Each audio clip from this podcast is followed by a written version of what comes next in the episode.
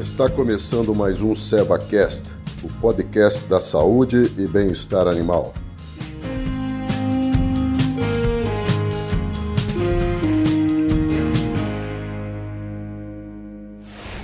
Olá, sejam todos bem-vindos a esse nosso segundo encontro sobre a doença respiratória bovina, onde a gente vai abordar os principais sinais clínicos da doença e seus sintomas.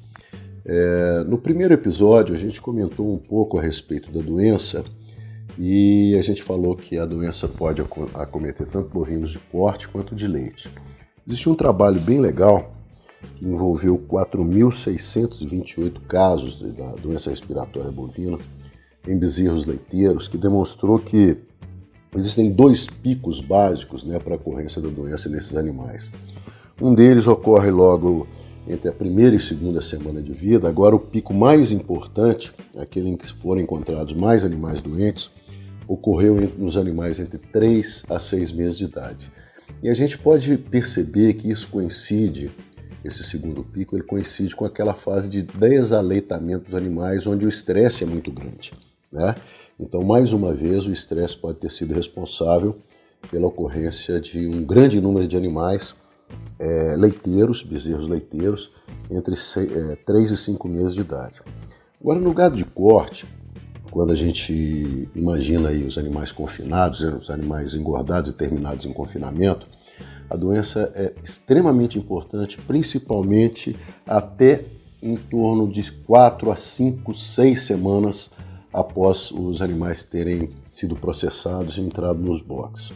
E isso também tem uma relação muito grande com o estresse dos animais, né, que saíram de uma criação extensiva, onde eles tinham uma grande área que eles podiam explorar, e vão para uma criação mais intensiva, onde a área é bastante restrita, existem as, dis as disputas né, é, por hierarquia, né, ou seja, quem é que manda ali dentro do curral, do box de confinamento. Existe disputa também por, por comida, por água, isso tudo estressa bastante os animais. Em algumas épocas do ano a gente tem excesso de poeira, em outras excesso de lama, né, caso os animais sejam confinados no período chuvoso do ano. E com relação ao, ao, aos sinais clínicos, né, é, a primeira coisa que a gente percebe são os animais deprimidos, né? Os animais com a cabeça baixa, com a orelha baixa, é, às vezes com lacrimejamento, corrimento nasal, né? Inicialmente a gente pode perceber um, um, um corrimento nasal assim mais claro, quase que transparente, aí ele vai ficando mais escuro até se tornar bastante denso e purulento. A gente vai perceber também uma desidratação dos animais, os animais ficam com, com os olhos fundos, né? igual se fala no campo. Né? É, a gente vai perceber às vezes tosse, é, animal roncando, animal respirando com chiado, às vezes animais até res, tentando respirar com a boca aberta. Né? É, os animais vão estar com vazio fundo, porque eles não vão conseguir comer. Essa desidratação também está muito relacionado com a dificuldade que o animal tem em beber água e respirar ao mesmo tempo. Né? E, as, e, o animal acaba se deitando, ficando bastante triste, né? com as orelhas caídas. Ele pode babar também. E no exame, às vezes, quando a gente é, palpa, né, aperta ali aquele espaço entre as costelas, o animal é, demonstra sinais de dor. E pode, inclusive, haver morte súbita, né, devido à doença respiratória bovina, principalmente quando a gente pensa nas pasteurelas. Né? Então, é, às vezes a gente faz uma ronda, não percebe nada, e na ronda seguinte a gente pode encontrar vários animais mortos lá no, no, no, no, no box ou no curral de confinamento. Né? E na necrópsia, quando a gente abre a caixa torácica desse animal, a gente pode perceber lesão, é, lesões bastante significativas no pulmão. Né? Às vezes eles estão bastante escuros, bastante hemorrágicos. Né? Às vezes tem pus, né? os septos pulmonares são bem destacados, né? e isso tudo acaba é, contribuindo para a gente fazer o diagnóstico da doença é, na fazenda. O, o, ideal é que a gente faça o diagnóstico e isole o agente. E para isso é um exame mais complicado, porque a gente tem que fazer o tal do lavado endotraqueal.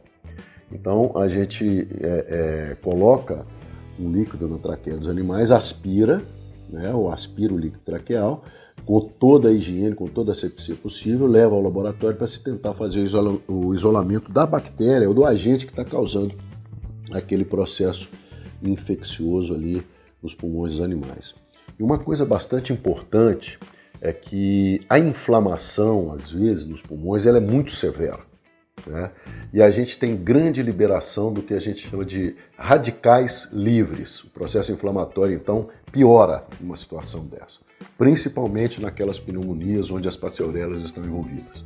Né?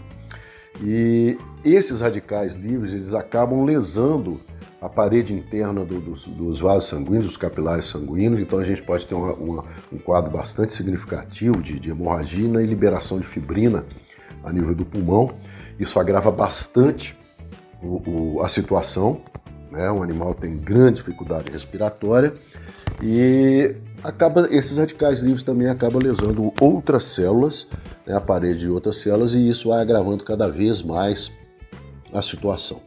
Então, no tratamento dessa doença respiratória bovina, a gente também tem que pensar nisso. Né? A gente tem que tentar fazer a correção da, da, da, hidrata, da hidratação do animal, a gente tem que corrigir aquela desidratação, melhor dizendo. A gente tem que pensar em reduzir ao máximo possível o processo inflamatório, né? E a gente tem que ter o tratamento específico, né? Que vai realmente funcionar, que vai matar é, essas bactérias, ok? No próximo, no nosso próximo encontro, a gente vai falar um pouco a respeito do tratamento da doença respiratória bovina. Espero todos lá. Um grande abraço.